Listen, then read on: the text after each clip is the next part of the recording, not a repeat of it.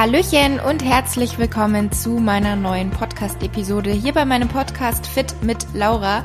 Mein Name ist Laura, ich bin zertifizierte Ernährungsberaterin und zu meinen großen Leidenschaften zählen das Thema Sport und die gesunde Ernährung.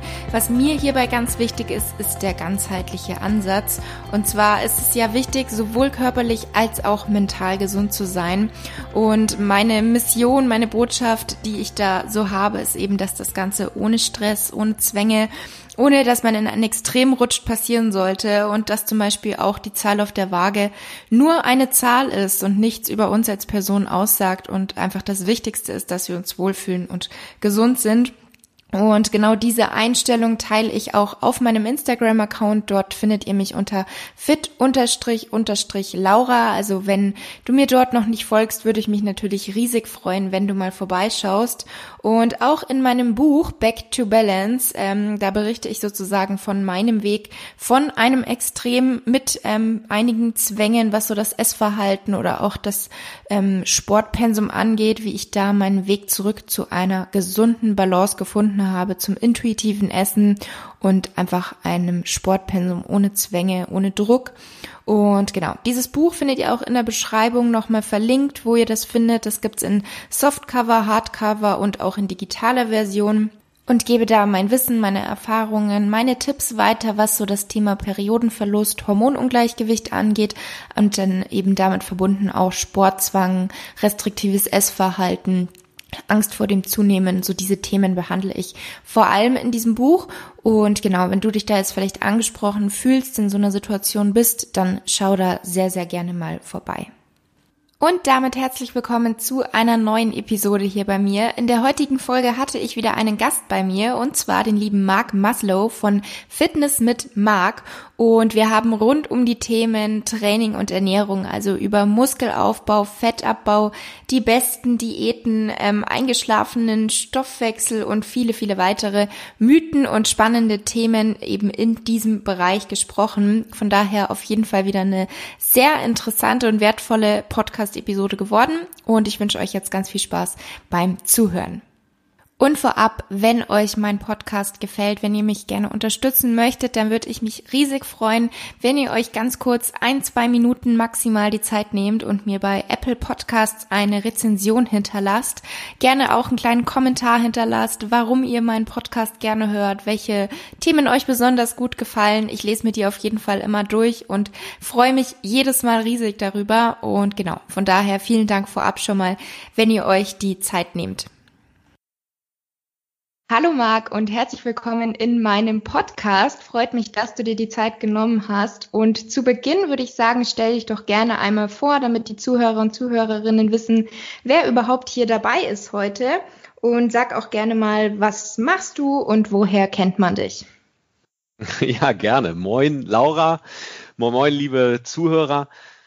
Ja, woher kennt man mich? Äh, vielleicht ja gerade erst aus dieser Folge. Deswegen stelle ich mich tatsächlich gern einmal vor. Ich bin Online-Fitness-Coach. Von der Ausbildung her bin ich Ingenieur tatsächlich. Ich habe mal Maschinenbau studiert und auch eine Zeit lang als Ingenieur gearbeitet. Aber das, was mich eigentlich seit 20 Jahren schon beschäftigt, ist das Thema Fitness, weil mich das begeistert. Und deswegen helfe ich Menschen auch gern dabei, nackt gut auszusehen, ja, und wer da Unterstützung sucht oder sich mal informieren möchte, was ich, was ich so anbiete, da findet viel kostenlose Infos bei mir auf marathonfitness.de ist die Seite, bei mir in meinem Podcast Fitness mit Marc und in meinen Büchern. Ja, und ich, so bin ich eigentlich auch ursprünglich gestartet. Ähm, ich coache Menschen auch direkt übers Internet und da versuche ich dann eben die individuellen Probleme ganz individuell mit meinen Klienten zu lösen.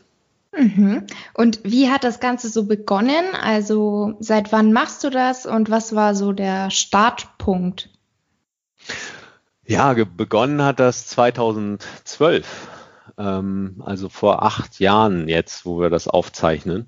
Mhm. Und angefangen hat das eigentlich also ich unterstelle ja mal Leute, die sich mit Fitness beschäftigen, die, die machen das, das ist so ähnlich, glaube ich, wie bei den Psychologen oder bei den Ernährungswissenschaftlern. Ähm, die haben selbst irgendwie ein Thema, was sie gerne lösen wollen erstmal für sich mhm. selbst. Und so war das bei mir eigentlich auch, weil das, das ähm, Thema Fitness beschäftigt mich eigentlich seit seit meiner Jugend, würde ich schon sagen. Also ich, ähm, ich hatte auch immer ein bisschen, also ich bin vom Typ eher so jemand, der auch eher schnell mal zunimmt, wenn er nicht drauf achtet. Mhm. Und ähm, hatte da irgendwie auch früher, so mit Anfang 20, immer nach irgendwie nach einem Weg gesucht, wie ich mein Gewicht halten kann und ähm, trotzdem natürlich Dinge essen kann, die ich gerne esse. Und ähm, ich habe da dann auch einen Weg gefunden und ähm, habe auch festgestellt, dass es vielen Menschen so geht. Also in meiner Jugend war das eher so, dass vielleicht ist auch ein Männerthema oder ein Generationsthema, dass wir da nicht so drüber gesprochen haben. Aber wenn ich mal mit Menschen drüber gesprochen habe, habe ich eigentlich immer festgestellt, oh, die haben auch das Thema oder ähm, wenn wir auch über Training reden, ich bin ja jahrelang Marathon gelaufen, da wurde mich dann immer gefragt, ja Mensch, wie, wie soll ich denn trainieren? Ich hasse ja eigentlich Laufen. Und so ging es mir tatsächlich auch. Also ich habe als, als Teenager immer mich gefragt, ey, wie kann denn jemand freiwillig länger als 100 Meter laufen? Und ähm, bei mir kam es tatsächlich, war zwei Jahre Zeitsoldat und da haben wir halt super viel Ausdauersport gemacht auch. Und da habe ich irgendwann gemerkt, Mensch, das bringt ja, kann ja richtig Spaß bringen. So, und was ich festgestellt habe, auch noch während meines Studiums und als ich nachher angestellt als Ingenieur gearbeitet habe, ist, dass, ähm, dass es mir total Spaß bringt, Menschen dabei zu helfen, ihre Fitnessziele zu erreichen. Wurde auch immer gefragt, hey, wie, wie soll ich mich denn ernähren, wenn ich abnehmen möchte? Und dachte mir dann irgendwann, hey, das bringt mir so viel Spaß. Es wäre irgendwie cool, wenn ich das auch als Hauptjob machen würde. Und so kam das dann halt 2012, dass ich angefangen habe, ähm, erstmal auch Blogartikel zu veröffentlichen bei mir auf der Website, aber eben auch Menschen dann übers Internet einfach zu unterstützen. Mhm. Und hast du dann in dem Bereich auch irgendwie was gelernt, eine Ausbildung gemacht oder hast du dir das Wissen selber angeeignet und über die Jahre hat sich das dann alles so entwickelt? Eigentlich beides. Also ich, ich muss ehrlich sagen, ich, ähm, ich werde, also nicht alle Trainer, die jetzt zuhören, die kennen das vielleicht auch. Als Trainer wird man in der Regel nicht gefragt, Mensch, was für eine Lizenz hast du denn? Ja. Also ich habe ich habe diese ganzen Ausbildungen gemacht. Ich habe die B-Lizenz, A-Lizenz gemacht. Ähm, ich habe halt auch eine Coach-Ausbildung, also unabhängig von jetzt nicht Fitness-Coach, sondern halt richtig zum Coach. Mhm. Und, äh, und ich habe eine Ausbildung, ich bin Diplom-Ingenieur an der TU Harburg, Hamburg-Harburg habe ich studiert, ähm, wo ich dann eben auch eine wissenschaftliche Ausbildung genossen habe. Und das alles fließt eigentlich in meine Arbeit ein. Aber ich muss ganz ehrlich sagen, in der Unterstützung von Menschen ähm, ist natürlich die, die Trainingspraxis super hilfreich. Also die Tatsache, irgendwie 20 Jahre schon Kraft- und Ausdauersport zu machen. Ähm, da ziehe ich halt sehr viel draus. Ich lese halt viel und ich muss rückblickend sagen, also die Coach-Ausbildung war schon sehr hilfreich. Ähm, was die Trainerausbildung angeht, muss ich sagen, war auch hilfreich und noch viel hilfreicher ist einfach die praktische mhm. Erfahrung. Ja. Ja, ich sehe das ganz genauso. Man sieht es ja auch oft an den Trainern selbst. Da gibt's manche, die haben vielleicht verschiedene ähm, Ausbildungen gemacht, aber letztendlich merkt man schon, dass die einfach kaum Praxiserfahrung haben und von denen will man dann auch eigentlich gar keine Tipps oder einen Trainingsplan. Und andere wiederum, wo man weiß, okay, die trainieren schon seit 15, 20 Jahren, haben aber gar keine Ausbildung, aber haben einfach Ahnung und wissen eigentlich alles. Denen vertraut man dann natürlich mehr. Also das, ich glaube, gerade Ernährung und Training ist so ein Bereich, wo es gar nicht unbedingt zählt, was kann man vorweisen auf dem Papier, sondern wirklich eher so, was hat man selbst an Erfahrung gesammelt und natürlich auch, wenn man andere Leute coacht, da lernt man ja auch einiges dazu, weil man viele verschiedene Fälle dann sozusagen hat. Ja, ganz genau. Und ähm, ich glaube, dass die praktische Erfahrung auch durch die eigene Erfahrung ist halt durch nichts zu ersetzen. Ähm, ich würde jetzt trotzdem die, die Ausbildung würde ich trotzdem nochmal machen, einfach, mhm. um auch zu, ähm, also was gebracht hat sicher schon noch. Ähm, und was ich für wichtig halte, ist auch, was ich häufig beobachte, ähm, dass Menschen halt für sich selbst einen bestimmten Weg gefunden haben, mit dem sie klarkommen, zum Beispiel was die Ernährung angeht, aber auch was das Training angeht. Und dann projizieren sie nach außen, oh, dann muss das auch für jeden anderen da draußen die Lösung sein. Und ähm, es gibt ja auch ganz viele verschiedene Ernährungsmodelle und da sehe ich auch ein gewisses Risiko, weil ich glaube, dass halt Menschen schon individuell sind, gerade was ihre Bedürfnisse angeht. Und wenn wir von Training oder Ernährung reden, dann darf ich als Coach und Trainer auch immer darauf achten, okay, was erstmal rausfinden, was ist denn eigentlich das Bedürfnis meines Klienten? Mhm. Und, und ganz ehrlich, die Art und Weise, wie ich mich ernähre, ist, also die meisten meiner Klienten wählen einen anderen Weg. Ja, ja deswegen ähm, gucke ich auch immer, okay, was sind hier die Bedürfnisse und wie kann ich die halt ähm, bedienen. Deswegen ähm, glaube ich halt schon, dass, dass, dass, dass es da eben auch eine individuelle Lösung geben darf und dass nicht immer das die, äh, die Lösung ist, die der Trainer selbst wählt. Mm, Glaube ich auch. Also ist aus meiner Sicht auf jeden Fall so. Und damit hängt auch meine erste Frage eigentlich an dich zusammen. Was ist denn aus deiner Sicht so entscheidend, um überhaupt irgendwie körperliche oder auch gesundheitliche Ziele zu erreichen und diese dann auch zu halten? Weil es gibt ja, wie du schon gesagt hast, unglaublich viele Ernährungsformen, unglaublich viele verschiedene Diätformen, wo dann immer wieder versprochen wird, das ist die beste. Aber ganz, ganz viele davon scheitern ja eben. Und was glaubst du, ist da so das größte Problem? Ja, also ich glaube, ein großes Problem ist tatsächlich, wenn wir uns, ähm, wenn wir uns im Internet umschauen, und das war vor, vor zehn Jahren auch schon so, ähm, es gibt ja unendlich viele Informationen da draußen. Mhm. Also ich, ich kann nach, nach einem beliebigen Thema googeln und ähm, es gibt halt super viele Informationen. Und wenn ich mir zum Thema Ernährung, sage ich mal, die drei Top-Google-Suchbegriffe angucke, zu meinem speziellen Ernährungsthema, dann finde ich häufig, stelle ich dann auch fest, dass die dort empfohlenen Lösungen sich zum Teil widersprechen. Und ähm, mir ging es lange so und es ist auch immer noch so häufig, dass also jetzt vielleicht eher in sehr äh, starken Detailfragen, wo ich immer noch mich manchmal frage, okay, was stimmt denn jetzt wirklich? Mhm. Und was wirklich stimmt, da ähm, glaube ich, hilft es sich, hilft es wirklich, wenn man erstmal rauszoomt und guckt, okay, was sind denn die Hauptfaktoren, die eine Rolle spielen, wenn jemand sichtbare Veränderungen an seinem Körper machen möchte. Und ich habe versucht, das Ganze so zu kondensieren in vier Punkte. Daraus habe ich dann die Mark-Formel entwickelt. Deswegen heißt mein Podcast auch Fitness mit Mark. Und das sind eben diese vier Buchstaben. Und das Ganze fängt an, und das sehe ich persönlich als Basis, ist das, was oben im Kopf passiert. Das ist das M. M steht für mentales Training, mhm. Weil wir Menschen ja nur das tun im, als Verhalten, als Handlung, was wir erstmal gedacht haben. Und das M hilft dir dabei, deine Gedanken gezielt auszurichten auf das, was du wirklich willst. Und das sehe ich als Basis. Und erst dann gehe ich zum zweiten Element. Wenn ich mich also mit zum Beispiel mit meinen Zielen beschäftigt habe, was möchte ich denn eigentlich? Ziele sind ein ganz wichtiges Thema. Ähm, das ist auch etwas, wo ich im Coaching immer mit anfange. So und als zweites dann A steht für ausgewogene Ernährung. Das wissen wir eigentlich alle. Jeder, der, der sich mit Fitness beschäftigt, weiß, dass die Ernährung total wichtig ist, weil der Körper eben nun mal aus dem zusammengesetzt ist, was wir mal gegessen haben. Mhm. Andere Möglichkeit gibt's ja nicht.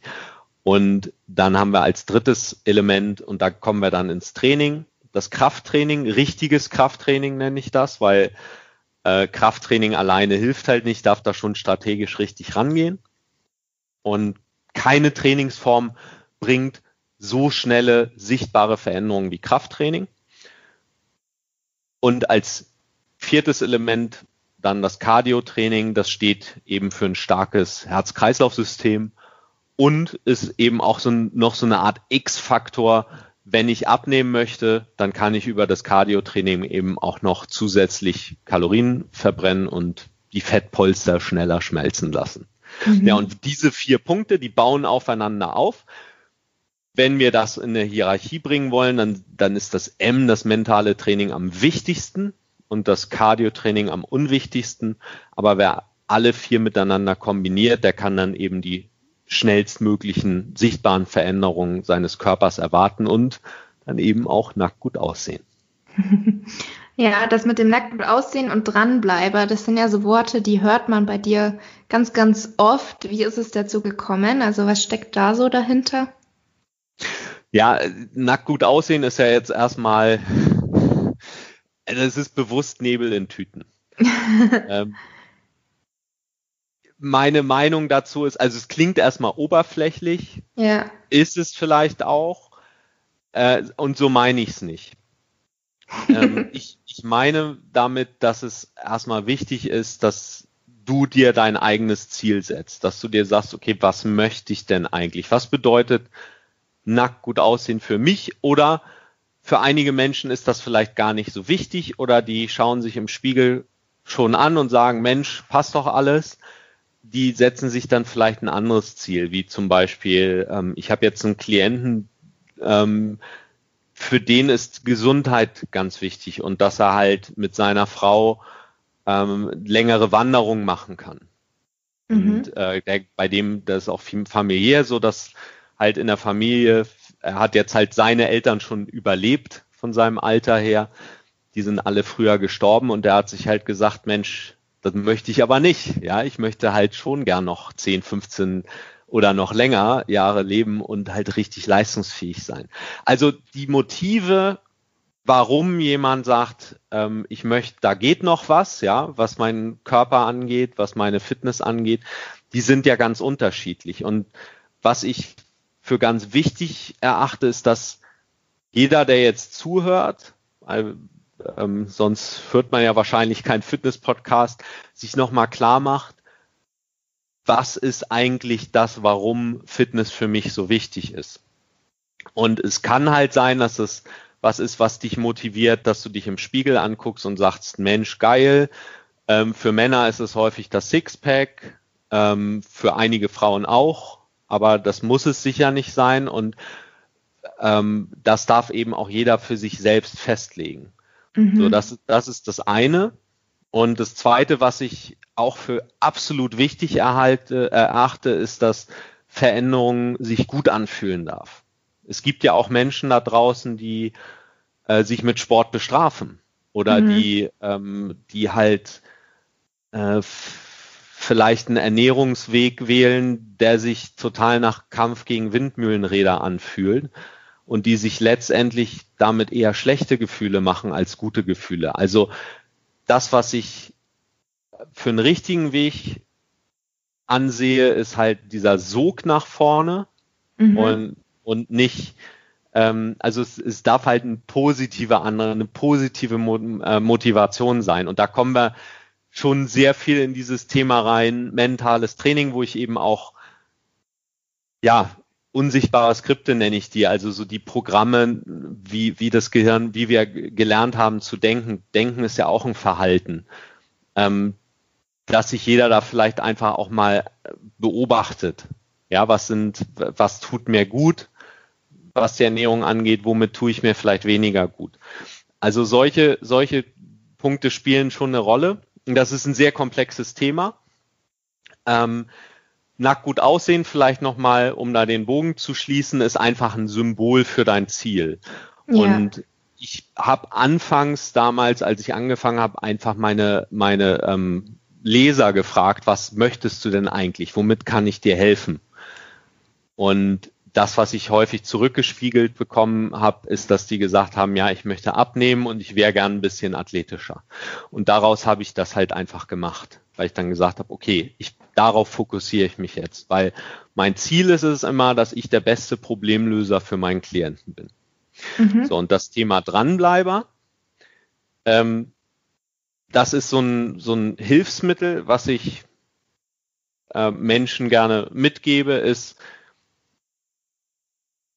dass sie sich als der Mensch sehen, der sie gerne sein wollen. Und Dranbleiber äh, ist ein Symbol für einen Mensch, der sich Ziele setzt, die er geil findet, ja, auf die er richtig Bock hat, die ihm ein gutes Gefühl geben und der diese Ziele auch vor seinem inneren Auge behält, um sie dann irgendwann zu erreichen. Was aber die meisten Menschen machen, wenn sie sich ihr Ziel vorstellen, was sie erreichen wollen, und das kann zum Beispiel ein körperliches Ziel sein, das kann ein Bild von deinem Körper sein, wie du ihn gerne hättest. Das kann aber natürlich auch ein sportliches Ziel sein, wie, weiß nicht, im Krafttraining bestimmtes Gewicht bewegen oder äh, einen Laufwettkampf laufen oder irgendwas anderes. Die sehen also dieses Ziel und die glauben, okay, ich stehe jetzt hier und da möchte ich gern hin und die stellen sich das als gerade vor. Und ich habe da in meinem ersten Buch in Looking Good Naked so, ein, so ein, eine Abbildung dazu, die eigentlich alles sagt, weil das wirkliche Leben ist nie so. Es ist immer so, dass wir uns aufs Ziel zubewegen, dann passiert irgendwas, keine Ahnung, Erkältung oder irgendwie im Job Stress oder das Kind wird krank oder was auch immer.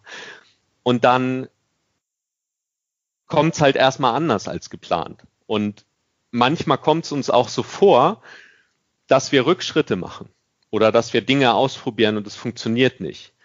Und wichtig ist, und das sage ich meinen Klienten auch immer, dass du diesen, diese vermeintlichen Misserfolge, dass du die erwarten darfst. Das gehört nämlich dazu, das ist Teil des Weges. Und wenn, ähm, wenn man den aufzeichnet, dann ist es einfach ein Auf und Ab, ja, wo wir halt gefühlt vielleicht erstmal Rückschritte machen, aber dann geht's halt ein paar Wochen später wieder voran und irgendwann kommen wir dann doch am Ziel an. Wie so eine Wanderung.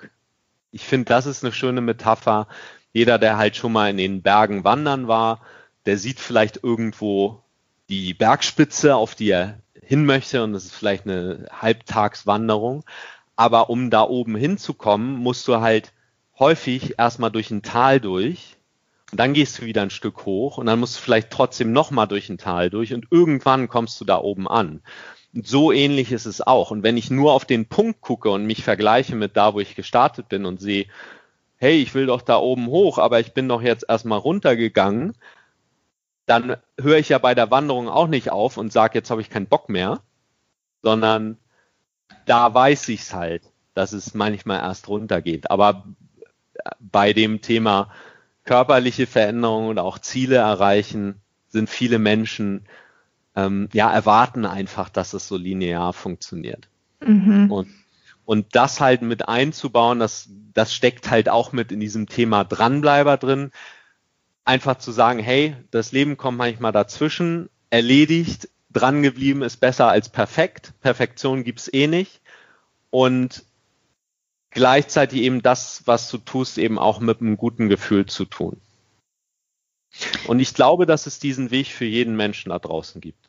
Ja, glaube ich auch. Und ich glaube, das Problem ist aber eben auch, wie du angesprochen hast, viele wollen auch so eine Sofortlösung. Viele wollen nicht die individuelle Lösung, viele wollen nicht ähm, diesen steinigen Weg, sondern viele wollen diese Sofortlösung, die am besten von heute auf morgen passiert aber die gibt's halt leider nicht und jeder sollte da so seinen Weg finden und wie du sagst, eben das Ziel immer vor Augen behalten, damit man auch auf dem Weg bleiben kann. Ähm, was ich auch ganz gut fand, was du gesagt hast, war, dass es eben ganz wichtig ist, sich selber wohlzufühlen.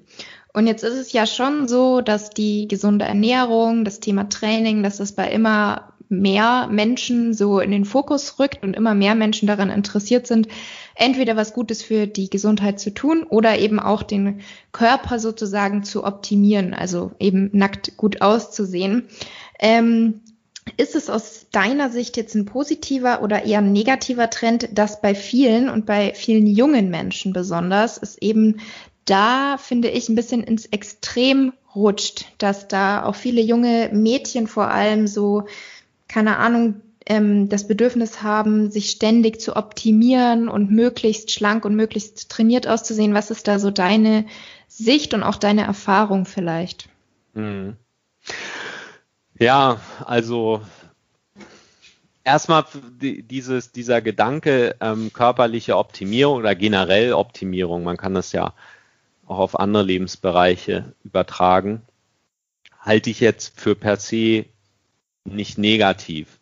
Was ich glaube, was, was negativ ist, sind vielleicht ähm, die falschen Motive, das zu tun. Mhm. Ähm, und die Frage ist ja auch immer, tue ich mir damit gut oder tue ich mir damit nicht gut? So, deswegen, das impliziert schon so ein bisschen, dass man sich da im Detail auch mit beschäftigen darf. Also, wenn ich so 20 Jahre zurückdenke, früher war es halt so, da, da war ein richtig krasser Schlankheitswahn. Ähm, wenn, wenn man sich zum Beispiel die Laufstegmodels anguckt, die waren ja früher mhm hatten die eine Figur, also die, auch die Mädels, äh, die eigentlich, also sie wurden ja danach ausgewählt, ja, das waren ja. vielleicht so auch zum Teil Körpertypen und die haben sich dann trotzdem, waren die sehr schlank, sodass sie eigentlich gar nicht unbedingt aussahen wie eine Frau, sondern vielleicht wie ein, wie ein Kind, so und, ähm, und da muss ich sagen, es ist heute, geht schon ein bisschen mehr in die Richtung gesünderes Bild, also was, was im Moment so im Trend liegt. Und meine Empfehlung ist schon, ja, also ganz frei machen können wir uns wahrscheinlich alle nicht davon, weil wir äh, einfach das, was wir so im Außen sehen, beeinflusst uns auch. Ich habe ich hab selbst tatsächlich was Faszinierendes festgestellt. Ähm, ich habe, als ich angefangen habe, das beruflich zu machen, als Fitnesscoach zu arbeiten, ähm, habe ich sehr viel mehr angefangen, ähm, so soziale Medien zu konsumieren. Ich bin an sich gar nicht so ein Typ, der so viel soziale Medien konsumiert. Und ich habe das quasi, weil ich es als Teil meines Berufs angesehen habe, dann eben auch gemacht. Und habe halt immer mehr auch diese krassen Fitnessbilder dann gesehen oder auf YouTube-Videos, wo eben sehr trainierte Männer und Frauen sind, die und meistens bekommen ja die, die eine große Aufmerksamkeit, die, die eben sehr also mhm. sehr krasse Figur haben einfach. Ja. Ähm, was ich halt festgestellt habe, ist, dass mich das am Anfang eher abgestoßen hat, weil ich dachte, boah, so will ich doch nicht aussehen. Ja. Ähm, und so nach einem ein, zwei Jahren habe ich gedacht, ja, wieso ist doch normal? Ja. Und das fand ich erstaunlich. Also damit hätte ich nicht gerechnet, weil ich dachte, naja, wieso, ich bin doch hier der Maßstab. Also, ne, ich habe doch den Maßstab in mir drin, was ich gut finde. Mhm. Aber dadurch, ich habe dann gemerkt über die Zeit, nee, mein Maßstab wird auch dadurch beeinflusst, was ich konsumiere. Und deswegen halte ich es schon für wichtig und eigentlich fände ich es gut, wenn sowas auch Teil der, der schulischen Ausbildung, also dass sowas in der Schule auch mit äh, gemacht wird, was glaube ich häufig nicht der Fall ist, aber dass man über sowas auch redet, dass halt mhm. Medien, die ich konsumiere, auch meine Sichtweise der Welt, aber auch eben vielleicht der Figur beeinflussen. So deswegen ähm, auf der einen Seite haben wir natürlich alle irgendwie unsere körperlichen Limits. So, also ich bin jetzt zum Beispiel 1,82 groß. Ich könnte jetzt nicht sagen, ja, ich wäre aber gern 1,75 oder 1,90 groß. Da kann ich nichts dran ändern. Aber die Veranlagung zu einer athletischen Figur hat jeder Mensch. So, wenn, ähm, das sieht bei jedem ein bisschen anders aus. Zum Beispiel, wenn wir jetzt äh, die Art und Weise, wie ein Sixpack aussieht, nehmen, dann ist das bei jedem Menschen anders. Die Bauchmuskeln sind halt anders angeordnet. Also da dann zu sagen, nee, ich hätte aber gerne ähm, symmetrische Bauchmuskeln, da kann ich nichts dran ändern. Aber wenn jemand sagt, ich wäre gern athletisch, das, das ist schon für jeden erreichbar. Die Frage, die sich nur jeder stellen darf, ist, bin ich bereit, das zu tun, was dafür notwendig ist? Und ähm, was und warum möchte ich das eigentlich erreichen? Was bedeutet das für mich, wenn ich dieses Ziel erreicht habe? Mhm. Und am besten ist es halt, wenn, wenn es, wenn das ein positiver Anreiz ist. Also zum Beispiel glaube ich nicht, dass ich, wenn es mir zum Beispiel um Ansehen geht, dass andere mich cool finden oder so, ähm, da brauche ich das nicht für, behaupte ich ja. mal, jetzt mit Anfang 40. Ja, ähm, aber wenn was ein schöner Anreiz ist, das äh, finde ich zum Beispiel, wenn jetzt jemand sagt, ach Mensch, ich würde gern mal wissen, wie ich mit Sixpack aussehe, also probiere ich das mal, weil es mich reizt. Hey, warum nicht? Ja, das ist halt wie ein sportliches, das sehe ich zum Beispiel wie ein sportliches Ziel, wenn ich sage, ich möchte zehn Kilometer gerne, was weiß ich, in 50 oder in 40 Minuten laufen, was auch immer, wie ambitioniert man da vorgehen möchte. Und das reizt mich, ähm, dann why not? Ja. Mhm.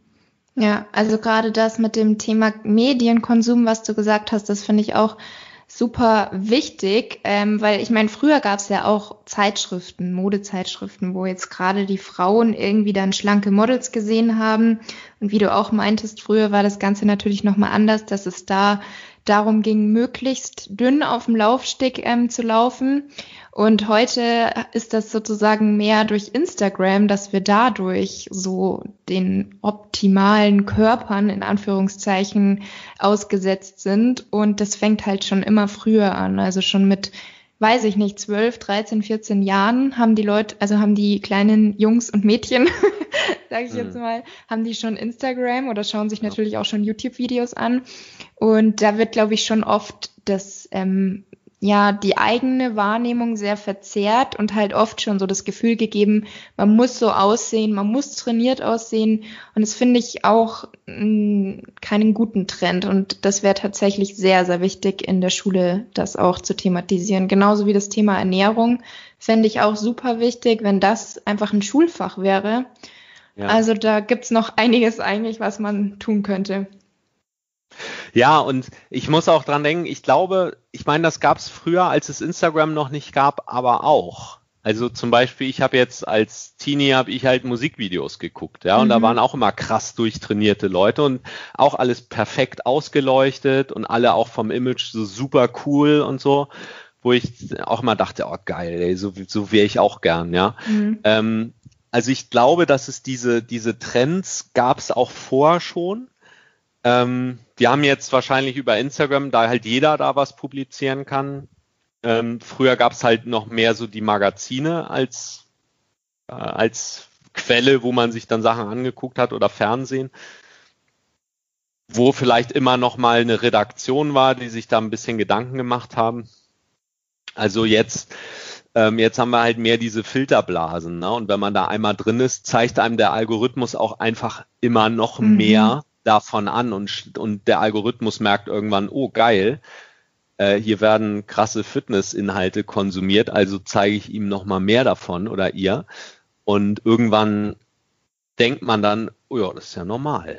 Ja, ja. genau. Warum sehe ich so nicht aus? Und das, da geht ja auch eher ein Trend auf Instagram hin, dass auch mehr wieder natürliche Sachen gepostet werden. Aber ähm, gerade bei den Fitnessaufnahmen, und ich weiß nicht, wie es bei dir ist, Laura, wenn du ein Bild machst für, für Instagram, äh, dann guckt man ja schon, okay, ist das Licht okay? Ähm, was halt schon eine große Rolle spielt bei Fitnessbildern, ist halt die Pose. Mhm. Also, dass ich halt eine Pose einnehme, darüber kann ich dann halt steuern, okay, ist meine Taille schmal, über das Licht kann ich halt gucken, ist meine Muskeldefinition ähm, optimal, ich, wir haben halt ein sehr aufwendiges Fotoshooting gemacht für das erste Buch. Und ich habe halt im Vorwege habe ich eine Woche entwässert. Das war, es ist relativ unangenehm. ähm, und ich habe mich an, an dem Tag des Shootings auch, also ich habe mich selten so ausgelaugt gefühlt, sieht man natürlich auf den Bildern gar nicht. Und, und die sind halt alle perfekt ausgeleuchtet. So, ja. und danach habe ich, und ich habe noch ein bisschen Körperfett abgebaut. Ähm, hatte dann da meine damalige Bestform, dann haben wir das Shooting gemacht und danach habe ich wieder mehr gegessen und dann ging auch die Definition wieder ein bisschen weg. Und das ist, ähm, das sieht man natürlich alles auf den Bildern nicht und das siehst du auch häufig auf Instagram auf den Bildern nicht, ähm, dass das halt ein Snapshot ist, wo alles optimal ist.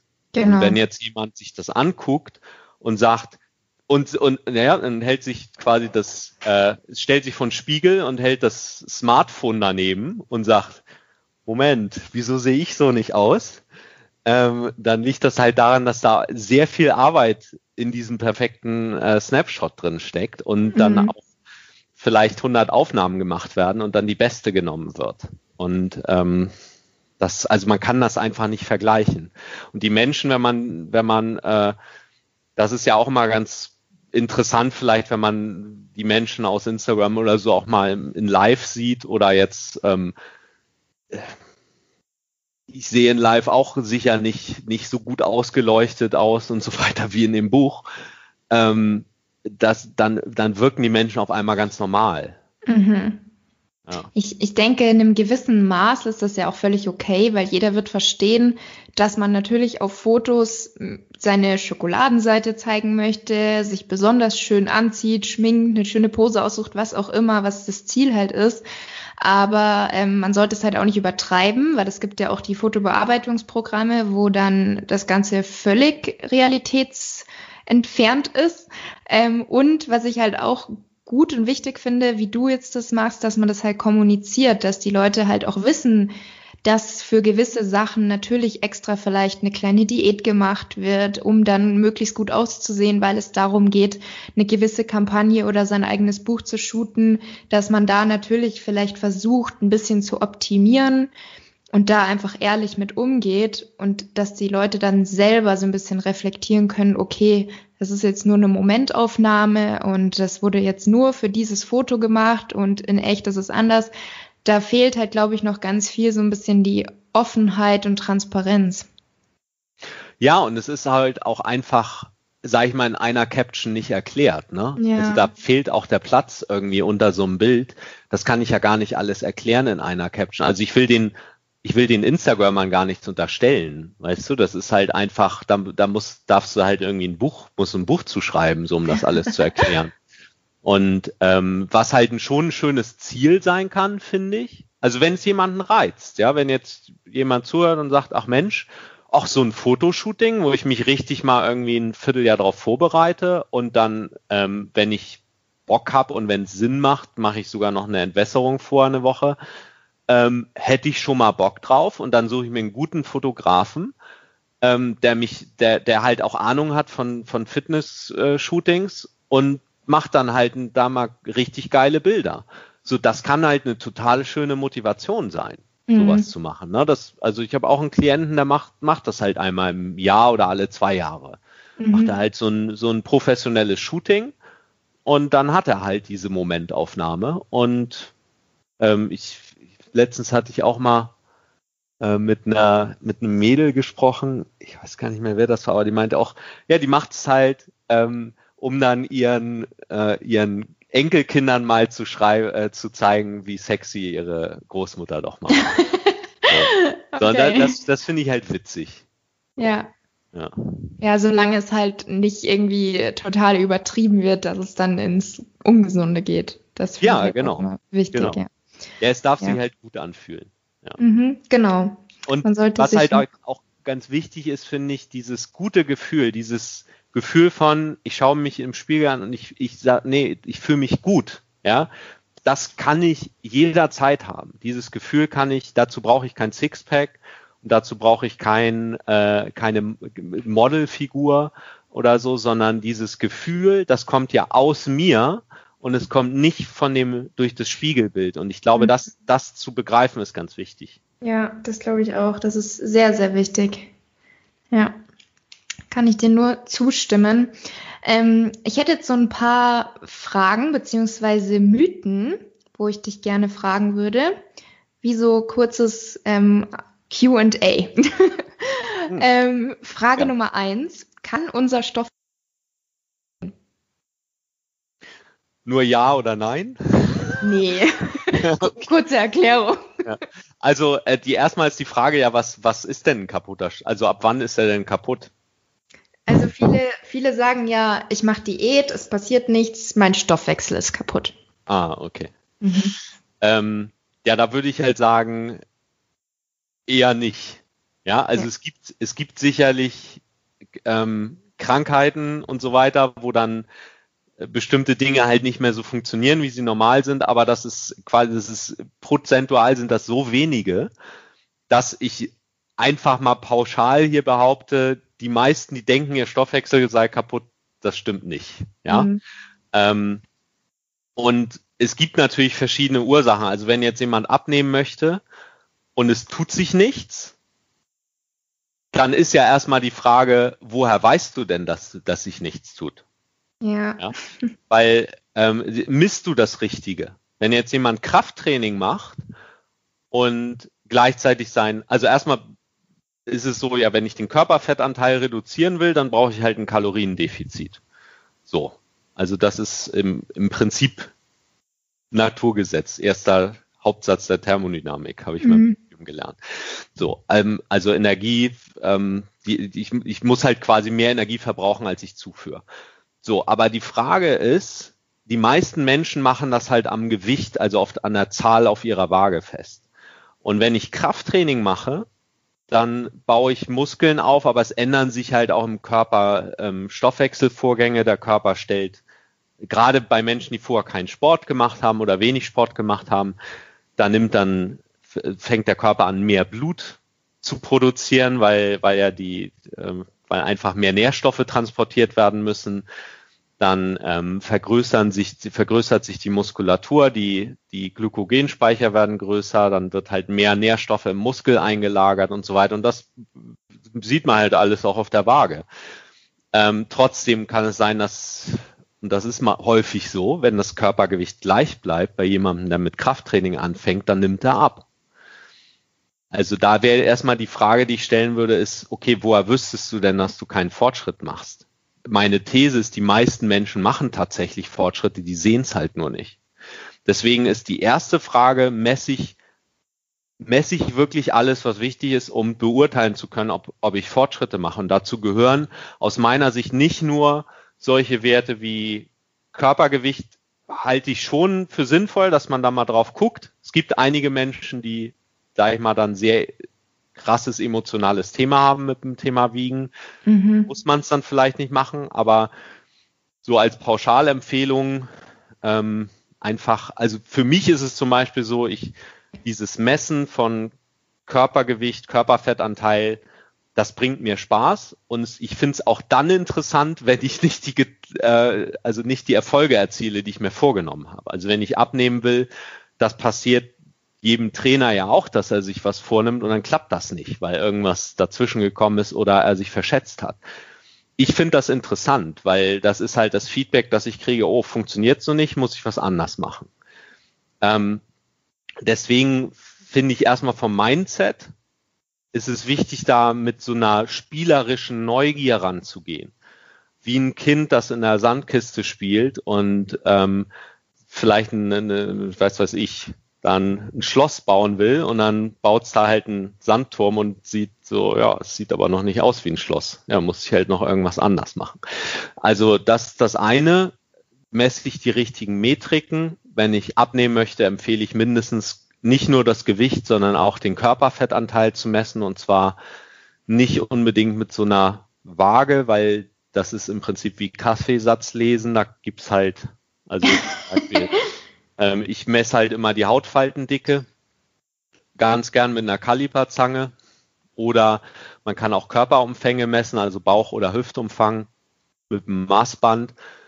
Da gibt's auch ein paar Dinge, auf die man achten sollte. Wäre aber nochmal Thema vielleicht für einen eigenen Podcast. Aber da einfach die richtigen Sachen zu messen. Das zweite aber auch Sachen zu verfolgen, die vielleicht gar nicht unbedingt so messbar sind. Zum Beispiel wie sowas wie ähm, ernähre ich mich denn jetzt gesünder? Wie ist denn mein Gefühl? Fühle ich mich besser? Weil wenn ich an die Ernährung optimiere, also im Sinne von ich esse mehr natürliche Lebensmittel vielleicht und früher mehr verarbeitetes, dann führt das in der Regel dazu, dass die Menschen sich viel besser fühlen, seltener krank werden, ähm, machen vielleicht auch allein so eine Tatsache ist wie früher vielleicht nicht trainiert, jetzt zwei, dreimal die Woche Sport auch das ist halt Fortschritt. Und das ist langfristig eine, so eine gute und wertvolle Basis, um dann auch mess- und sichtbare Veränderungen zu erzeugen. Ähm, auch da, das kann man, darf man schon feiern. So, also das ist ein Punkt. Jetzt, jetzt habe ich ein bisschen ausgeschwiffen bei der Frage, weil die eigentliche Frage war ja, kann der Sport, äh, der Stoffwechsel einschlafen? Ähm, nee, kaputt sein, hast du ge gefragt. Ähm, ja, aber das ist ja, wird ja beides oftmals genannt. Ja, genau, dieses Thema Einschlafen. Also es ist natürlich schon so, wenn jetzt jemand eine krasse Diät durchzieht, dass der Körper natürlich auf ein äh, sehr starkes Kaloriendefizit auch reagiert, weil, weil das sind halt Überlebensprogramme, die dann angeschaltet werden. So der Körper merkt, oh, ich, hier fehlt mir was, ja, ich, äh, ich kriege nicht mehr genug zu essen. Und wenn das Kaloriendefizit groß ist, dann ähm, ist es jetzt nicht so, dass der Stoffwechsel in dem Sinne einschläft, aber ähm, der Körper reagiert halt darauf mit Botenstoffen und schickt vielleicht Botenstoffe raus oder man fühlt sich, da gibt es auch interessante Untersuchungen zu, dass Menschen, die halt sehr lange ein großes Kaloriendefizit haben, dass die einfach nicht mehr so viel Bewegungsdrang haben und dann vielleicht trotzdem noch zum Sport gehen, aber zwischen den Trainingseinheiten vielleicht nicht so rumhibbeln oder, mhm. Oder sie frieren eher, während ihnen sonst immer warm war. Frieren ist ja auch ein Zeichen, wenn jetzt bei Zimmertemperatur, äh, könnte ein Zeichen dafür sein, dass, dass einfach nicht so viel Wärme produziert wird, was ja auch Energie ist. Also es kann schon sein, ähm, wenn man da jetzt zu ambitioniert vorgeht oder ähm, vielleicht auch nicht so sehr auf, auf die Nährstoffdichte bei dem, was man isst, achtet. Damit meine ich nicht die Kalorien, sondern eben die anderen essentiellen mhm. Lebens, äh, lebenswichtigen Nährstoffe, dass halt ähm, das schon schwierig ist, dass man sich dann selbst schwierig macht. Deswegen ist jetzt meine Empfehlung immer bei, bei Frauen, wenn die abnehmen wollen, dass die nicht mehr als 20 Prozent ins Kaloriendefizit gehen. Ja. Das heißt nicht, dass man es nicht auch mehr machen könnte oder dass es nicht auch Beispiele gibt, wo das dann funktioniert. Aber das ist so mein Erfahrungswert. Wenn man keinen Bock hat auf Heißhungerattacken, wenn man keinen Bock hat auf, äh, auf irgendwelche blöden Nebeneffekte oder das oder Rückschläge ähm, und sich einfach gut fühlen will und satt essen möchte, während man Fett abbaut, dann empfehle ich halt ein leichtes Kaloriendefizit zu wählen von äh, bis zu 20 Prozent als Frau. Bei Männern ja. kann man bis zu 30 erfahrungsgemäß. Dann muss man natürlich dementsprechend einfach mehr Geduld mitbringen, aber das ist ja meistens so der Weg, der dann auch sich lohnt und langfristig eigentlich der bessere Weg ist. Und ähm, zu dem Thema eingeschlafener oder kaputter Stoffwechsel, da kann ich dir nur zustimmen und ich glaube, dass es vielleicht einfach besser wäre, man würde sagen, dass sich der Stoffwechsel anpasst, je nachdem, was man macht, anstatt diesem Ausdruck eingeschlafener oder kaputter Stoffwechsel. Also das glauben, glaube ich, immer noch sehr, sehr viele, dass er wirklich dann kaputt gehen kann und vielleicht nie wieder ähm, anspringt. Und deswegen würde ich, glaube ich, eher das ganze Stoffwechselanpassung einfach nennen, weil so ist es ja auch. Ja, und umgekehrt, ähm, auch da, ich glaube, letztes Jahr gab es da eine Studie zu. Da, das war so, ich sage jetzt mal die, ähm, das war aus den USA, die Thanksgiving-Studie, und da haben die halt mal geguckt, äh, was passiert denn eigentlich, wenn, wenn Menschen sich halt so mega überfressen? Was mhm. ja so der Klassiker ist, da drüben bei Thanksgiving, bei uns halt vielleicht irgendwie erster Weihnachtstag oder Heiligabend, ähm, wo, wo, wo man dann komatös in der Ecke liegt und denkt so, boah, also äh, das zweite Marzipanbrot hätte ich mir auch schenken können. Äh, und haben dann halt geguckt, okay, was passiert denn eigentlich mit dem Stoffwechsel? Und es ist tatsächlich so, dass wenn man das mal einen Tag macht, ähm, dass man halt am nächsten Tag einfach auch sich, also die Menschen bewegen sich mehr oder verbrauchen einfach mehr Kalorien, weil auch mehr da ist.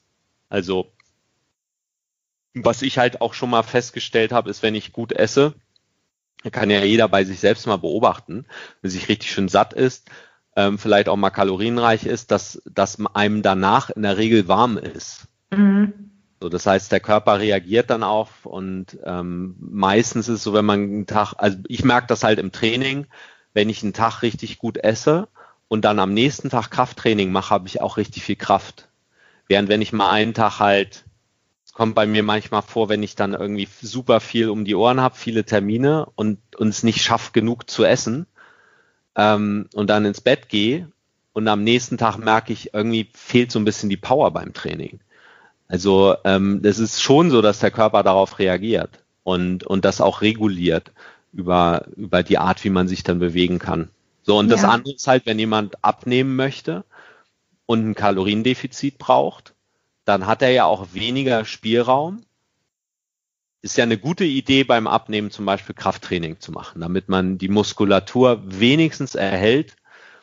Ähm, aber Sport heißt halt auch immer ein erhöhter Nährstoffbedarf. also im Sinne von Mikronährstoffe, also Vitamine, Mineralstoffe, sekundäre Pflanzenstoffe, aber eben auch äh, Proteine und, äh, und ähm, essentielle Fette und so weiter, die brauche ich ja trotzdem. Mhm. Und wenn ich ohne Sinn und Verstand einfach nur die Menge von dem, was ich esse, reduziere oder da auch nicht so auf die Qualität achte von dem, was ich esse, also im Sinne von hohe Nährstoffdichte, dann kann es natürlich schon sein, dass ich, dass ich da richtig dann in Gegenwind reinlaufe.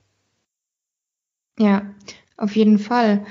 Ähm, eine weitere Frage an dich wäre, ist Zucker böse? Und vielleicht kannst du da auch mal so ein bisschen von deiner Erfahrung aus deinen Coachings erzählen, ähm, ob jetzt zum Beispiel deine Coaching-Klienten so davon ausgehen, dass Zucker böse oder ungesund ist und wenn sie jetzt das Ziel haben abzunehmen, ob das Ganze dann mit oder ohne Zucker passiert.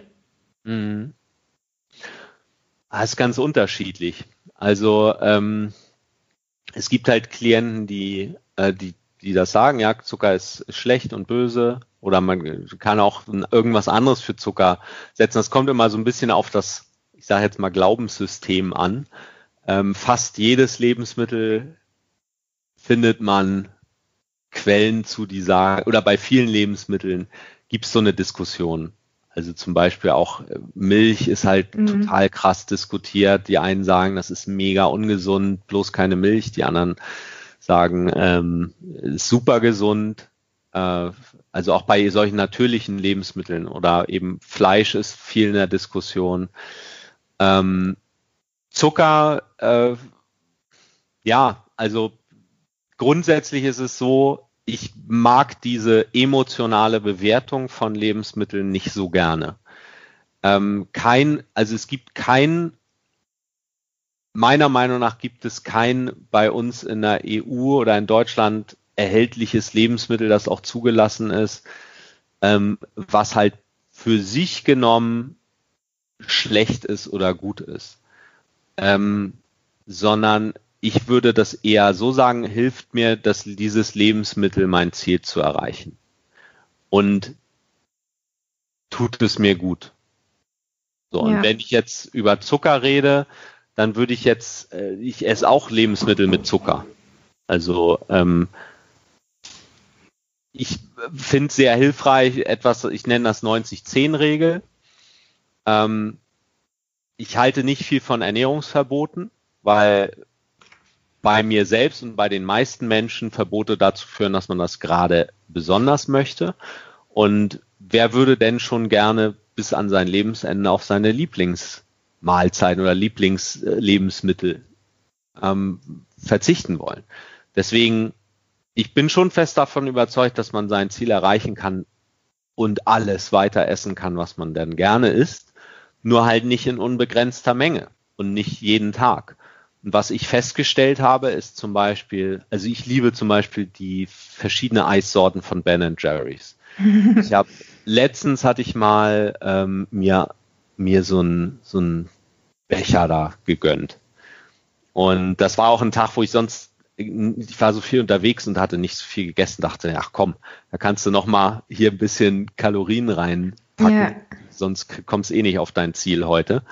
Und äh, ich hatte mich aber total verschätzt. Und das finde ich auch immer interessant, dass selbst jemand, also dir geht's vielleicht auch manchmal so, äh, wir beschäftigen uns seit Ewigkeiten mit Ernährung und ähm, Trotzdem habe ich manchmal nicht auf dem Schirm, wie viel Energie in einem Lebensmittel drin ist. Und ich, ich track halt ähm, meine Lebensmittel eigentlich immer, weil ich das halt, das bringt mir auch Spaß und ich finde es interessant, weil ich dann über Jahre auch so ein, ich kann dann halt Trends erkennen und so weiter, mir bringt sowas Spaß. So ein, also habe ich danach halt, habe ich erst Ben Jerry's gegessen, dann eingetragen und habe halt gesehen, boah, ey, dieser Becher hat 1400 Kalorien. ein Becher.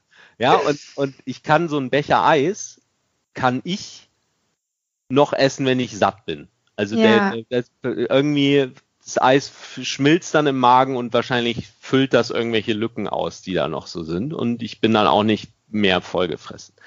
So, also ähm, liebe ich sowas? Ja, absolut. Ich könnte es theoretisch wahrscheinlich auch jeden Tag essen, aber dann würde ich wahrscheinlich 50 Kilo schwerer sein. Äh, und das wären keine Muskeln. Also mhm. deswegen, äh, ich gönne mir sowas definitiv. Ich sage auch nicht, das war jetzt schlecht, sondern ich genieße das richtig und freue mich darüber. Aber ich esse halt so einen, so einen kompletten Becher, das kommt bei mir, weiß ich nicht, einmal im Vierteljahr vor oder so.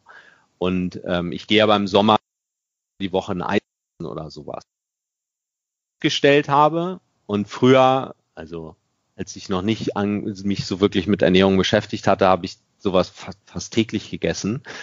Ähm, da habe ich aber wirklich immer nur in dem Moment gedacht und dachte, oh, würde ich jetzt gerne essen, esse ich jetzt. Ähm, hab's dann aber auch gar nicht so wertgeschätzt, weil das halt was total Normales war. Jetzt ist es was Besonderes und ich genieße das halt richtig. Und dann brauche ich es auch nicht so häufig. Mhm. Ähm, also der Geschmack und das Bedürfnis nach Lebensmitteln mit, mit die sehr hoch verarbeitet sind, wie so ein Eis oder wie vielleicht, ähm, weiß nicht, Kuchen oder sowas oder Süßigkeiten, ähm, lässt auch nach, wenn man es nicht so häufig isst. Das kann man sich vielleicht in dem Moment nicht vorstellen. Aber wenn ich anfange, peu à peu meine Ernährung umzustellen und meine Empfehlung wäre immer, das schrittweise zu machen, das muss man nicht von heute auf, morgen alles über den Haufen werfen und verändern, ähm, dann verändert sich auch das Bedürfnis nach verarbeitetem. Und ich merke das schon, ich gehe gar nicht so auf den Zucker ein, sondern das, was weniger hilfreich ist für Menschen, die abnehmen wollen, sind halt hochverarbeitete Lebensmittel, weil die Art und Weise, wie unser Körper signalisiert, ich bin hungrig oder ich bin satt, hat nichts mit dem Kaloriengehalt zu tun, mhm. sondern das Sättigungsgefühl kommt halt durch eine Magendehnung also das tritt halt ein, wenn ich eine bestimmte Menge, also ein bestimmtes Volumen von Lebensmitteln gegessen habe. Und dann langfristig Sattheit, also dass ich über Stunden satt bin, kommt halt über Proteinanteil, also ein hoher Proteinanteil macht lange satt und halt auch ein bisschen Fett darf da auch mit drin sein, das hält dann auch lange satt. So, das heißt, ich brauche halt Lebensmittel, die die halt ein großes Volumen haben und nicht so viel Kalorien und wo noch Proteine und Fette drin sind. So, und dann, dann ist Abnehmen leicht. Dann kann ich ja. mich mit jeder Mahlzeit satt essen und man kann solche Mahlzeiten auch super schmackhaft zubereiten, dass die richtig lecker sind und dann muss man auch nicht stundenlang in der Küche stehen. Und, und das ist, finde ich immer, das ist cool, wenn, wenn du diesen Weg gefunden hast. Und da gibt's so eine riesen Auswahl. Also je mehr man sich damit beschäftigt, desto mehr sieht man, wie viel man eigentlich essen kann. Ja. Das ist cool. Ja, also sehe ich ganz genauso wie du und auch mit dem Thema Verzicht, dass das tatsächlich langfristig nicht wirklich ähm, glücklich macht und nicht zum Ziel führt. Und ich selber habe auch die Erfahrung gemacht, dass eigentlich so dieser bunte, ausgewogene Mix, wo man dann Protein drin hat, aber ich finde eben auch Ballaststoffe und gesunde Fette. Also gerade bei den gesunden Fetten habe ich schon auch gemerkt, dass die mich zum einen sehr schnell sättigen und auch wirklich lange sättigen. Mhm. Und wenn man da so seine Hauptmahlzeiten ähm, in diesem bunten Mix gestaltet und da immer darauf achtet, dass man eigentlich mit allen Nährstoffen versorgt ist, dass der Körper so bekommt, was er auch braucht, dann hat man eben auch nach und nach weniger Lust oder Bedürfnisse oder Heißhunger auf diese hochverarbeiteten Lebensmittel, weil ich, ich spreche eigentlich auch gerne, so wie du, eher von ähm, verarbeiteten oder eben nicht verarbeiteten Lebensmitteln und auch nicht von diesem gut oder böse, das sollte man vermeiden, sondern jeder sollte so da den Mix für sich finden. Und wenn man, wenn man jetzt sagt, ich mag Zucker einfach nicht, tut mir nicht gut, vertrage ich nicht oder habe ich einfach das Gefühl, tut meinem Körper nicht gut, dann kann man ja auch darauf verzichten. Aber ich würde jetzt nicht per se sagen, es ist schlecht oder ungesund für uns, solange eben die Ernährung nicht zu 90 Prozent aus Zucker besteht, sondern eben vielleicht aus den restlichen 10 Prozent. Ja, genau. Und ja. also ich glaube auch, es gibt keine guten und schlechten Lebensmittel. Es gibt halt nur gute und schlechte Gründe, genau. bestimmte Lebensmittel zu essen. Also hier in Hamburg haben wir halt die Franzbrötchen. Die sind, ich liebe die. Ich wohne gegenüber von, von einer richtig guten Konditorei. die haben halt mega leckere Franzbrötchen. Und ähm, ja, jeden Tag esse ich die nicht, aber ab und an schon. Und dann genieße ich die auch richtig. Und genau. wenn ich aber danach ein schlechtes Gewissen hätte, dann kann ich es mir gleich sparen. Ja, also ja. dann, das ist ja dann das ist ja total schizophren. Deswegen, und das passiert aber, wenn jemand diese emotionale Bewertung an den Lebensmitteln gibt. Und ich sollte nicht das Lebensmittel bewerten, sondern mein Motiv, das zu essen. Und wenn ich sage, nee, ich, ich gönne mir das jetzt, ich habe da jetzt Lust drauf und ich genieße das jetzt richtig, ähm, dann lässt, und das lässt sich ja auch total gut einbauen in, in ein, eine zielgerichtete Ernährung. Also mhm. ähm, dafür ist gerade bei Menschen, die halt, also ich finde das ist das Schöne auch am Krafttraining, ne? Wenn du Muskeln aufbaust, dann hast du so viel mehr Spielraum, auch für Ausnahmen. Ja. weil, weil die, die, der Zucker landet dann halt erstmal im Muskel und, und nicht auf den Hüften. Und das ist ja. halt, das ist, finde ich, mega praktisch. Und Menschen, die kein Krafttraining machen, die haben halt nicht so viel Spielraum. Mhm. Und die, die müssen dann halt mehr darauf achten. Aber wenn du regelmäßig an die Gewichte gehst, vergrößerst du halt die, also wer, der Körper speichert ja den Zucker in der Leber und, und, und in den Muskeln. Und erst wenn die Speicher voll sind, dann landet das auf den Hüften. Und äh, wenn ich, also gut, an der Leber kann ich jetzt nicht so viel ändern, aber ähm, aber an den Muskeln schon. Und wenn ich da halt ein bisschen mehr Platz schaffe durch Krafttraining, dann kann ich mir halt auch nach so einem Training, wo dann die Speicher entleert sind, kann ich mir halt auch mehr Ausnahme. Mhm. Ja, ohne das. Und es ist sogar noch gut, weil es den, die, die Speicher auffüllt. Ja, das stimmt. Ja, zum einen das und eben auch das wirklich mit dem bewussten Genießen, das finde ich auch ganz, ganz wichtig, weil gerade so dieser, zum Beispiel, wenn man sich ganz lange was verboten hat oder auch wenn man zum Beispiel tagsüber nichts isst oder meint, man muss jetzt morgens nur einen Joghurt essen, mittags nur einen Salat und dann abends überkommt es einen halt. Und das, was man dann aber isst, isst man halt sicherlich nicht bewusst, sondern das ist dann wirklich so diese unkontrollierte Fressattacke, wo man dann gefühlt erstmal den ganzen Hausstand leer isst. Und wenn man da aber eben regelmäßig bewusst ein Franzbrötchen gönnt, zum Beispiel jeden Samstag oder so, dann kommt es eigentlich in den meisten Fällen gar nicht dazu, dass man da mal auf einmal unbewusst drei Stück verzehren möchte. Ja, ja, ja genau. Ähm, jetzt zum Thema Training. Wir sprechen schon ganz schön lang, aber so ein, zwei Fragen stelle ich dir jetzt noch. ähm, Thema Homeworkout ist ja aktuell natürlich wieder ganz, ganz oben mit dabei ähm, Homeworkout gegenüber dem Fitnessstudio. Kann man überhaupt mit Homeworkouts Muskeln aufbauen? Machst du Homeworkouts? Und was würdest du empfehlen, wie man da am besten trainiert? Ja, also absolut. Der, ähm, also die klare Antwort ist ja. Ich kann zu Hause Muskeln aufbauen, ich kann im Fitnessstudio Muskeln aufbauen, ich kann auch draußen Muskeln aufbauen dem Muskel ist das ja jetzt erstmal egal, ob ich gerade im Fitnessstudio bin oder zu Hause oder draußen.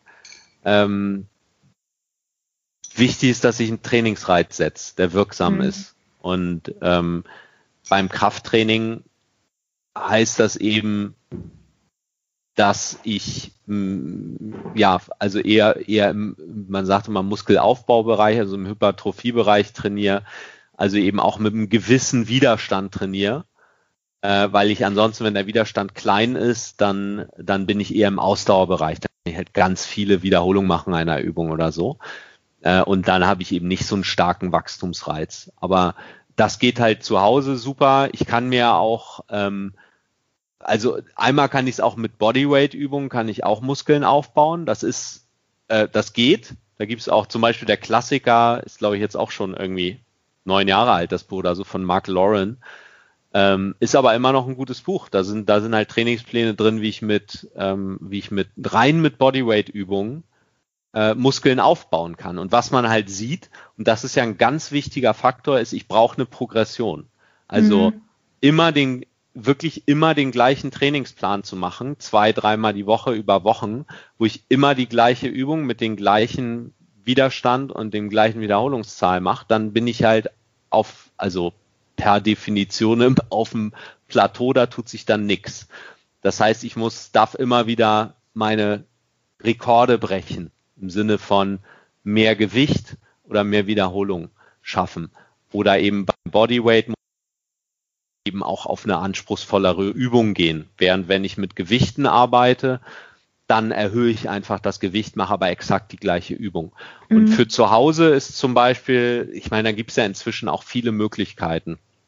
Es gibt einen TRX-Schlingentrainer, kann man sich sowas äh, zulegen, kann, kann damit zu Hause trainieren. Ich bin noch ein größerer Fan tatsächlich von, also ich liebe Kurzhanteln, ein paar Kurzhanteln. Ich habe hier bei mir im Schlafzimmer habe ich halt ein paar verstellbare Kurzhanteln. Die hatte ich mir beim ersten Lockdown zugelegt. Ähm, und eine Handelbank. Die mhm. Handelbank ist wäre sogar noch optional, aber ich kann halt mit einem Paar Kurzhanteln und diese verstellbaren, da kann ich halt muss ich nur einmal auf den Knopf drücken und kann dann halt Gewicht wählen von, ich weiß nicht, wo das anfängt, 5 Kilo bis 32 Kilo hochgehen mhm. mit einer Handel. Also das heißt, wenn ich zum Beispiel Ausfallschritte oder Kniebeugen mache, habe ich in jeder Hand bis zu 32 Kilo. Das ist ja schon richtig schwer. Also da kann ich im Prinzip alles machen. Ich kann also mit einem paar Kurzhanteln den gleichen, behaupte ich mal, so gut wie den gleichen Trainingseffekt zu Hause erzielen wie im Fitnessstudio. Wir reden jetzt von nackt gut aussehen, von ähm, einer athletischen Figur, solche Zielsetzungen. Wenn ich jetzt jemanden habe hier natürlich, der irgendwie Wettkampf-Bodybuilder ist und schon irgendwie einen deutschen Meistertitel hat und sagt, mhm. der, der sagt natürlich, nee, reicht nicht. Aber das ja. ist dann Leistungssport. Man braucht aber keinen Leistungssport machen, um um eine athletische Figur zu haben. So, also Abkürzung, genau. Es geht super zu Hause. Ähm, ein paar Kurzhanteln ist eine einfache Möglichkeit. Man kann sich auch eine Kettlebell zulegen. Man kann auch nur mit Bodyweight arbeiten. Ich persönlich finde halt die Gewichte halt besser, weil man dann auch die Progression besser steuern kann und eben auch besser messen kann, weil es halt, finde ich, mega motivierend ist, wenn ich sehe, oh, ich schaffe ja jetzt diese Woche ein Kilo mehr mhm. als letzte Woche. Und da sehe ich ja schon, da sehe ich ja schon den Erfolg. Und das geht beim Krafttraining sehr schnell. Also und ist sehr gut messbar. Ja, das stimmt. Das ist natürlich echt so ein Hauptfaktor für die Motivation, wenn man selber sieht, da geht's vorwärts. Und generell ist natürlich auch die Frage bei den Homeworkouts, was ist das Ziel? Also hat man überhaupt das Ziel, Muskeln aufzubauen? Oder bei vielen geht's ja auch eher wirklich darum, Hauptsache ich bewege mich, Hauptsache mhm. ich halte mich irgendwie fit. Dann kann man auch diese Zeitintervall Cardio Workouts, sage ich mal, machen, wenn einem die Spaß machen.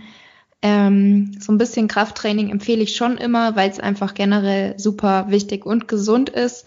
Aber natürlich hat auch nicht jeder Lust oder auch den Platz, sich jetzt da einen riesen Homeworkout zu Hause einzurichten. Aber mit Kurzhanteln oder auch teilweise mit Bändern kann man ja auch sehr gute Übungen machen und da nochmal den Widerstand erhöhen. Da gibt schon einige gute Übungen. Ja. ja, total. Bänder sind cool und du sprichst mhm. auch, finde ich, einen ganz wichtigen Punkt an mit, das, das darf halt Spaß bringen. Ne? Genau. Und äh, ich habe das selbst festgestellt, jetzt als die Fitnessstudios zugemacht haben, die erste Einheit zu Hause, da dachte ich nur so, oh Alter. Ja, das bringt ja überhaupt keinen Spaß hier versus Fitnessstudio, ne? Aber auch da wieder Macht der Gewohnheit. Zweites, drittes Workout, irgendwann habe ich es nicht mehr hinterfragt. Und jetzt bin ich wieder in der zu Hause, beziehungsweise ich habe noch so eine Garage, äh, mhm. äh, wo ich, wo ich trainiere. Ähm, also privat, wo ich, wo ich halt noch eine lange Hantel habe. Ja, ähm, das, sowas ist natürlich genau, das Optimalfall. genau, das ist optimal und da ist auch immer die Frage, will man da das Geld investieren in so eine lange Hantel und so weiter? Müssen tut man es nicht. Bei mir ist es halt, hat halt das Krafttraining einen recht hohen Stellenwert äh, und ich trainiere halt zielgerichtet. Ne? Ich habe halt mhm. irgendwie, ich versuche irgendwie beim Kreuzheben meinen mein persönlichen Rekorde hochzuschrauben und so. Ich bin früher ja auch leistungsmäßig gelaufen und das mache ich jetzt zum Beispiel nicht mehr. Und das wäre auch so ein Beispiel. Zum Beispiel, ich, ich gehe immer noch regelmäßig joggen, aber völlig ohne Leistungsziel. Und es ist mir auch total Wurst, mhm. ob ich, ob ich langsamer laufe als letzte Woche. Mir ist einfach, und das, da ist die Motivation wirklich, dass ich merke, wenn ich, und das bin nur ich, ne, jeder darf hier seine bevorzugte Trainingsform einsetzen, ähm, dass ich mich danach so gut fühle und dass die, ich habe den ganzen Tag über deutlich bessere Stimmung und Laune und ähm, ja, und ich bin draußen an der frischen Luft, selbst im Winter, wo es halt eher ungemütlich ist. Aber wenn, wenn du erstmal dich fünf Minuten bewegst, dann wird dir halt warm. Und ähm, eben die Natur zu sehen, die Bäume, wie die sich im Jahr verändern, die Tiere, die, die man vielleicht sieht, ähm, oder eben in der Stadt auch Menschen zu begegnen, die auch Sport machen, das finde ich halt einfach, das gibt mir Energie. So, und ja. ich glaube auch da, dass, dass es für jeden Menschen eine Bewegungsform oder eine Sport, Form gibt, die ihm Spaß bringt.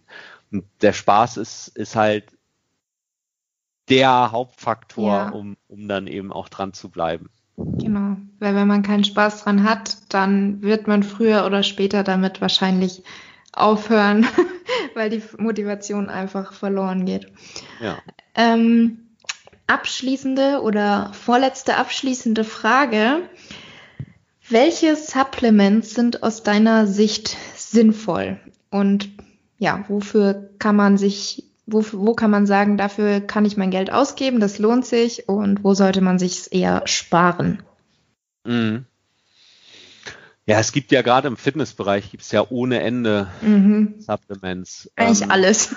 ja, es gibt eigentlich alles und es, es gibt auch immer neue Trends. Also ähm, immer, immer mal wieder neue Stoffe, wo dann vielleicht auch ein paar Studien rausgekommen sind, die vielversprechend sind, die dann halt darauf hindeuten, dass das vielleicht ein bisschen das Muskelwachstum fördert oder Fettabbau und so. Und dann werden die halt, sind die ganz hip.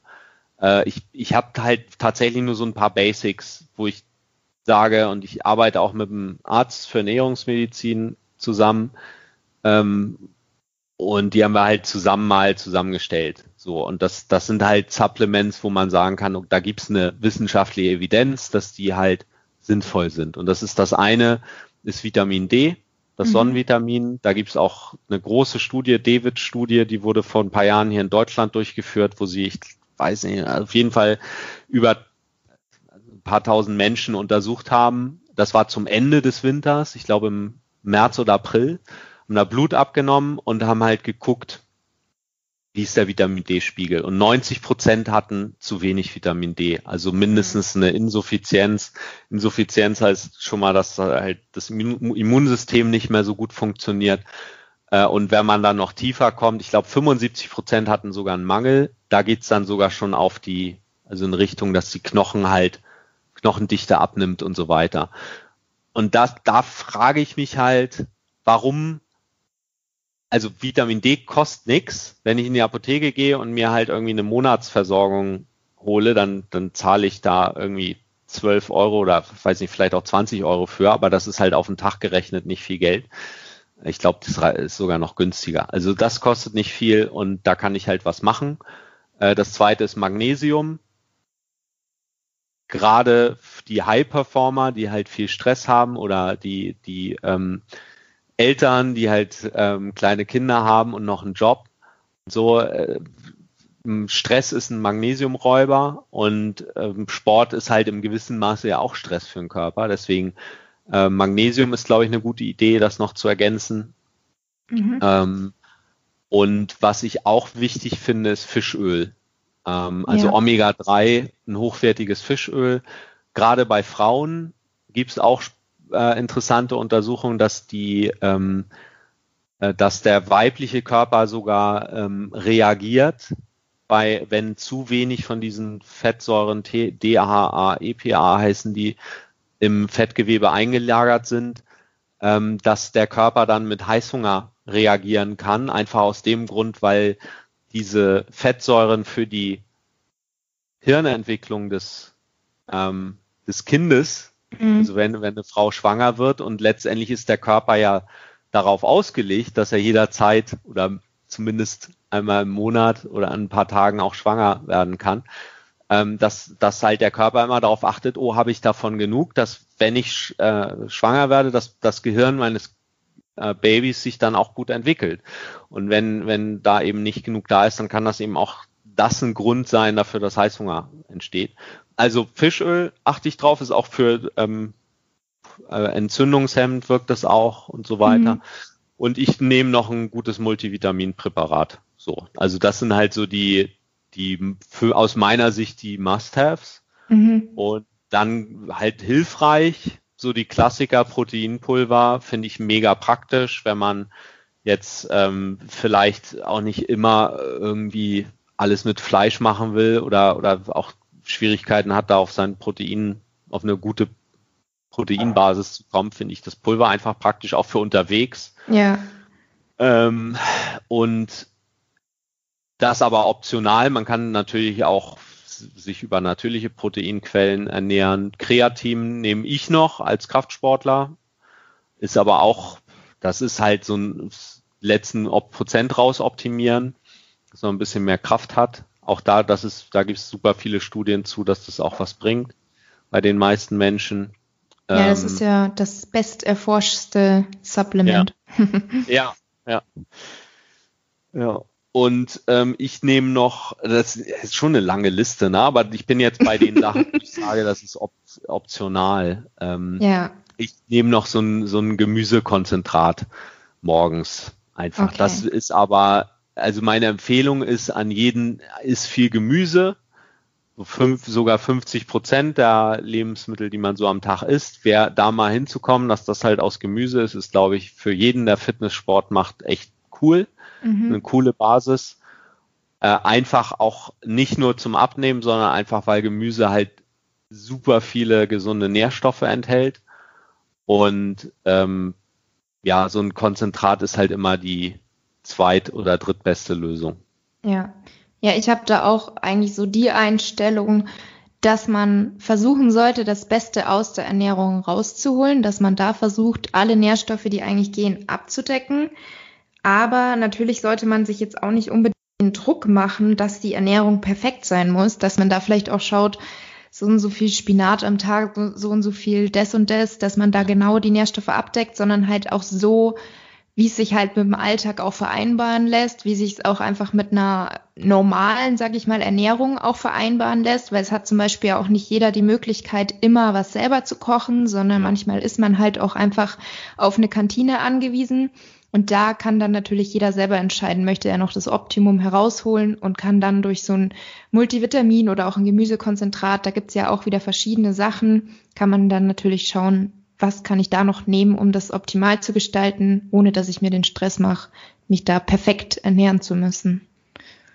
Ja, wenn man sich, also es gibt ja immer Empfehlungswerte, ne? Ideal ist so und so viel Vitamin C und dann geht man alle Vitamine durch ich habe das auch vor, weiß nicht, zwölf Jahren dachte ich mal, ich mache jetzt mal eine Excel-Liste und trage mir da ein, was ich am Tag esse und wie viel Vitamin da drin ist und ob ich überall das Optimum schaffe. Und ganz ehrlich, ich bin verrückt geworden. Ich habe irgendwann ja. gesagt, ey, sorry, ich habe äh, ich habe keine Lust, das zum Fulltime-Job zu machen. Und ähm, genau das, was du sagst. Ne? Also ich, ich würde da nicht empfehlen, sich damit unnötig zu stressen. Was man halt machen kann, wenn man das wirklich gezielt optimieren will, ist halt zu einem Arzt zu gehen, der sich spezialisiert hat auf Ernährungsmedizin. Und die machen, die können halt im Blut nachmessen. Und dann kann ich halt gucken, okay, ähm, was fehlt mir? Und eigentlich der ähm, Nils heißt er, mit dem ich zusammenarbeite, der sagt eigentlich die meisten äh, äh, Patienten, die zu ihm kommen, die haben irgendwo eine Lücke. Also ich gehe auch einmal im Jahr zu ihm, lasse da eigentlich alles immer messen und bei mir ist so der Klassiker, Magnesium habe ich immer ein bisschen zu wenig. Das liegt sicher auch ein bisschen an meinem Lebensstil. Und das zweite, ähm, wo ich Vitamin C ist bei mir auch immer ein bisschen niedrig. So deswegen ist es bei mir so, dass ich Magnesium sehr viel mehr supplementiere und das kriege ich auch nicht über natürliche Lebensmittel abgedeckt, schaffe ich einfach nicht. Mhm. Und Vitamin C. Aber würde ich das jedem empfehlen? Nee, das ist halt nur mhm. bei mir so. So deswegen, ich habe das über Blutuntersuchungen nachgemessen und dann kann ich halt gezielt da nochmal was ergänzen. Und da sind wir dann aber tatsächlich im Bereich der Optimierung. Also ich würde, würde ich es nicht machen, würde ich nicht sterben. so. Genau, ja. Das ist, glaube ich, ein guter abschließender Satz dazu. Ähm, ich hätte jetzt noch eine abschließende Frage und zwar frage ich das immer ganz gerne. Hast du vielleicht Buchempfehlungen, was jetzt so das Thema ähm, entweder generell Gesundheit oder auch spezielle Ernährung, Training betrifft? Ja, ich habe ähm, ich habe ein paar Buchempfehlungen und zwar ähm, jetzt vielleicht erstmal von dem, ich habe ja gesagt, das Thema mentales Training finde ich mhm. total wichtig. Das ist für mich sogar die Basis, auch wenn es nicht so sexy ist als Thema. Die meisten sagen ja immer, ja, ist ja interessant, aber sag mir doch mal, welches Lebensmittel ist am besten, um abzunehmen. Genau. Ähm, aber ein Buch, was ich richtig klasse finde, auch zum Lesen, ist, nennt sich die Cappuccino-Strategie mhm. von Mark A. Plätzer. Gibt's bei Amazon. Ähm, finde ich total klasse. Bei dem Mark habe ich auch die Coach-Ausbildung gemacht mit ähm, Trainer und das Buch ist halt, ähm, das ist halt, das kann man einfach so weglesen. Und ähm, das finde ich super erzählt und danach hat man klar, wie welche Macht deine Gedanken haben mhm. und wie du deine Gedanken nutzen kannst, um dich gezielt zu motivieren. Ich finde gerade so im, also ich habe es heute wieder gemerkt, ich war, war eine Runde um die Außenalster laufen hier in Hamburg und es war so typisches Novemberwetter. Fünf Grad, Nebel, irgendwie unangenehm, wenn man mhm. so rausgeht. Und es ist auch nicht so richtig hell geworden. Und da merke ich dann auch manchmal, dass ich denke, so, boah, könnte ich ja auch auf der Couch sitzen bleiben, ist ja auch, ist ja auch ganz nett. So, ne? Ähm, und die Frage ist ja, wie motiviere ich mich denn in solchen Situationen einfach laufen zu gehen zum Beispiel, wenn das das Ziel wäre. Und sowas ist halt in dem Buch echt gut erklärt. Also wer das durchliest, der hat danach richtig geile Motivationsstrategien. Okay. Mhm. Ähm, Cappuccino-Strategie. Dann fand ich sehr cool das Thema Blut. Hatte ich ja auch eben schon mal angesprochen mit Blutuntersuchungen und so. Da gibt es auch ein Buch, das heißt einfach nur Blut von mhm. Dr. Strunz. Das Geheimnis unseres flüssigen Organs. Mhm. Fand ich auch sehr, sehr cool, sehr gut zu lesen. Und da sind halt auch diese ganzen Blutmarker äh, mal, mal erklärt, die man bei so einer Blutuntersuchung messen kann und was, wie sich das auswirkt auf den Stoffwechsel. Mhm. Und dann so der Klassiker, weiß ich nicht, vielleicht hast du ihn auch schon mal erwähnt, ähm, im Krafttraining finde ich immer noch eins der coolsten Basisbücher, Starting Strength von Mark Rippetoe. Da gibt es auch eine deutsche Übersetzung. Da sind halt so die Grundübungen echt mal super erklärt. Also eine Kniebeuge mit Langhantel, ähm, Kreuzheben mit Langhantel über Kopf drücken. Mhm. Ähm, und zwar so, dass man die technisch sauber durchführt. Das Buch finde ich auch richtig cool für alle, die Krafttraining machen. Mhm. Das wären jetzt so drei, die mir spontan einfallen. Okay, ja, sehr gut. Kenne ich tatsächlich alle drei noch nicht. Cool. Finde ich gut. Ist auch immer wieder was Neues für mich dabei. Okay. Ja gut, dann ähm, würde ich sagen, sind wir auch schon am Ende von der heutigen Podcast-Episode.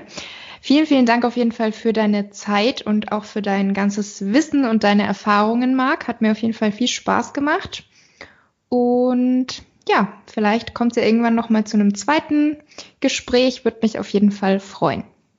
Ja, immer sehr gerne. Vielen okay. Dank für die Einladung. Hat mir auch sehr viel Spaß gebracht.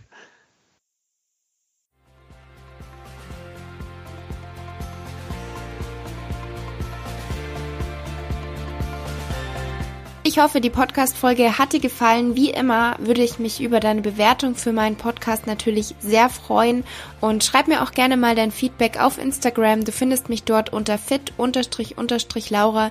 Bis zum nächsten Mal, eure Laura.